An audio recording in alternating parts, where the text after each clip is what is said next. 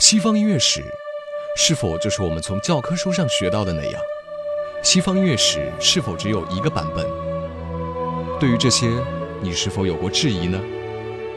让我们带给你不一样的内容——古典音乐意外史。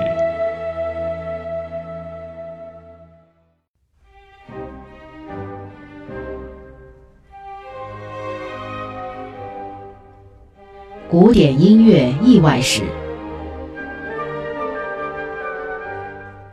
古典音乐意外史，大家好，这里是知乐古典音乐。今天我们的古典音乐意外史将继续讲述从人生到恶魔，莫扎特的钢琴协奏曲 K 四八二四八八四九幺。莫扎特为何如此深爱施塔德勒？莫扎特在维也纳的境遇可谓每况愈下。他二十五岁时定居维也纳，顶着神童的光环。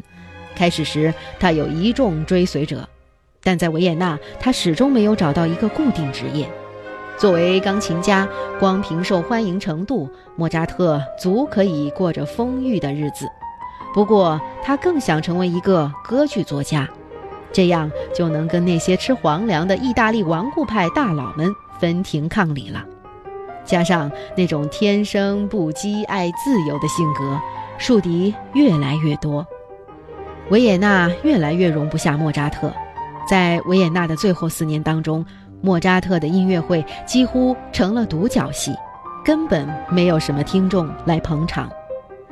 不过，他也有少数铁杆支持者，比如皇帝约瑟夫二世。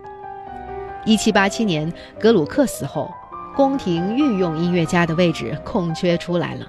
莫扎特毛遂自荐，外加他的举荐，约瑟夫二世就把这个职位授予了莫扎特。但反对者宫廷市长罗森伯格伯爵把莫扎特的年薪从两千吨削减至八百吨，整整减少了百分之六十。在如此低的收入的情况下，连举办音乐会都无法承受，再加上常年的奢华浪费，莫扎特债台高筑，在所难免。摆脱生活窘境的办法，无非是，要么另起炉灶，东山再起，要么想办法把年薪追回到以往的两千吨。一七九零年，约瑟夫二世去世。弟弟雷奥伯德二世继位，莫扎特本以为新皇帝会对自己格外照顾，以此收复失地，但事实并非如此。雷奥伯德二世既是奥匈帝国皇帝，也是神圣罗马帝国皇帝，还是波西米亚国王，多重身份使他的加冕礼如此之多。如何在迎来送往的众人群中脱颖而出，引起新国王注目？莫扎特必须冥思苦想一番。歌剧《迪托的仁慈》是在布拉格为新皇帝加冕波西米亚国王的典礼仪式上首演的。莫扎特要以迪托的仁慈为赌注，赢得新国王的心。施塔德勒这位专程从维也纳赶来的天才竖笛演奏家，自然是莫扎特此计中的杀手锏。他创作出。如人生般美丽的乐器独奏咏叹调，把施塔德勒推上歌剧舞台，取得了出人意料的成功。这是一个明显的转折点，从此莫扎特的管弦乐创作改变了，而且这种改变一直坚持下来，直到莫扎特的生命燃尽。回到歌剧咏叹调般的降 E 大调钢琴协奏曲 K 四八二第二乐章。降 E 大调钢琴协奏曲 K 四八二的第二乐章是加了弱音器的弦乐从 C 小调开始的，营造出一种迷雾般的伤感。钢琴接着演奏，随后变成降 E 大调，之后以竖笛为中心的管乐合作开始。在长达三十小节的管乐合奏中，钢琴和弦乐完全静默，全场演奏只有七个乐手，主角自然是竖笛。这种安排并不是首创，早在三年前，莫扎特创作歌剧《后宫的幼桃》第二幕中的咏叹调《所有的折磨》中，就写了长笛、双簧管、小提琴、大提琴四个人独奏完成的像协奏曲那样长的前奏部分。女伶开始演唱后，这四位独奏者回归主角位置，让听众分不清在这首咏叹调里真正的主角究竟是谁。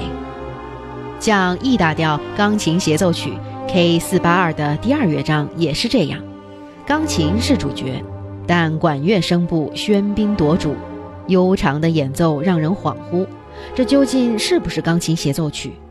施塔德勒那如人生般美丽的竖笛，让人犹如在歌剧世界里畅游。钢琴协奏曲又回到了歌剧咏叹调的形式。管乐合奏结束后。钢琴独奏接着加以新的诠释，形成自己最初的主题。C 小调的迷雾感再次消失，转成 C 大调。这次进入到长笛和巴松管两人独奏的华丽音阶旋律中。这两个乐器完全是在描述女人和男人的和声效果。之后，管弦乐团终于在这个乐章中第一次合奏起来。而合奏的旋律却是之前竖笛吟唱的旋律。莫扎特驾驭的钢琴和施塔德勒的竖笛在合奏这样的旋律中，乐曲结束。所以这个乐章被独奏分为两次，一次确实是钢琴，一次是施塔德勒领衔的管乐器，弦乐在此彻底沦为伴奏。此时，莫扎特把施塔德勒的地位拔高到与自己的钢琴同等重要的位置，给予同样的荣誉。如此有趣的歌剧性行版，维也纳人还未曾听过。在那里首演时，获得掌声不断。莫扎特的父亲雷奥伯德给女儿的信中说：“完全是创新，这段行版必须从头到尾完整的再演一遍。”中曲乐章是快板，主导乐器是钢琴，但给钢琴搭戏的依旧是管乐器。从二幺八小节开始，乐曲突然变成如歌的行板，乐曲在如烟火绚丽漫天的高潮中戛然而止。这时，歌曲变成由竖笛率领的管乐器群奏，此处的歌唱情感也颇为丰富。像《费加罗婚礼》中伯爵夫人卡巴蒂娜那样，是伴随着女性肉体呼唤的感官性歌声。为什么莫扎特要大费周章地将这种歌剧性旋律毫不吝啬地给予施塔德勒呢？或许在莫扎特眼中，施塔德勒的竖笛就是一位年轻美貌的女伶吧。